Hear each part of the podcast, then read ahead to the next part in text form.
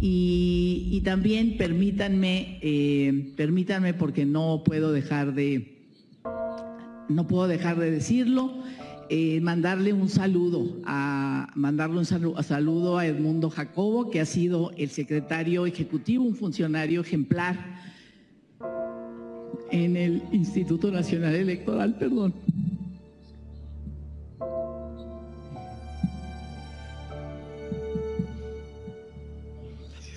Perdón, no sé por qué me pasó, pero bueno. Eh, gracias. Mm. Al mundo Jacobo, que es un funcionario que ha tenido 15 años y que ha sido muy importante y que hoy amanece despedido eh, por estas por estas nuevas reglas. Bueno, con esta, perdón, eh, perdón.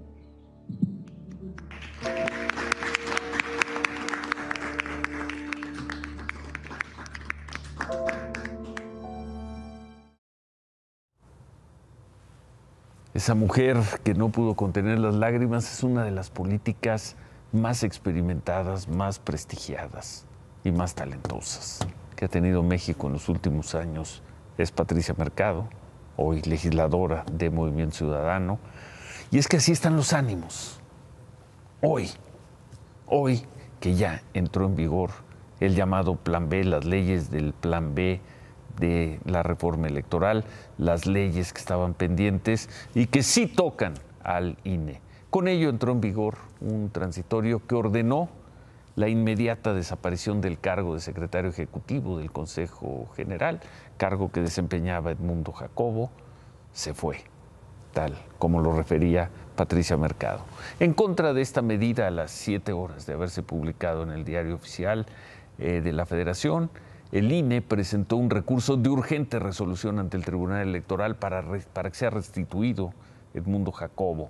Eh, por su parte, él presentó un amparo. El consejero presidente del INE, Lorenzo Córdoba, confió en que los jueces les van a dar la razón y en que Edmundo Jacobo va a ser repuesto en su cargo.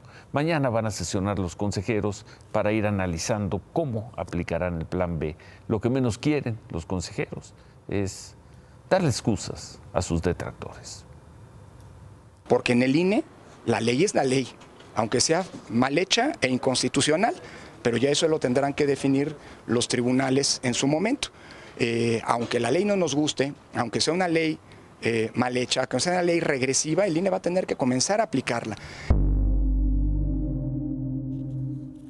Tanto en la Cámara de Diputados como en el Senado, los legisladores de la oposición anunciaron que van a interponer acciones de inconstitucionalidad y controversias contra el Plan B.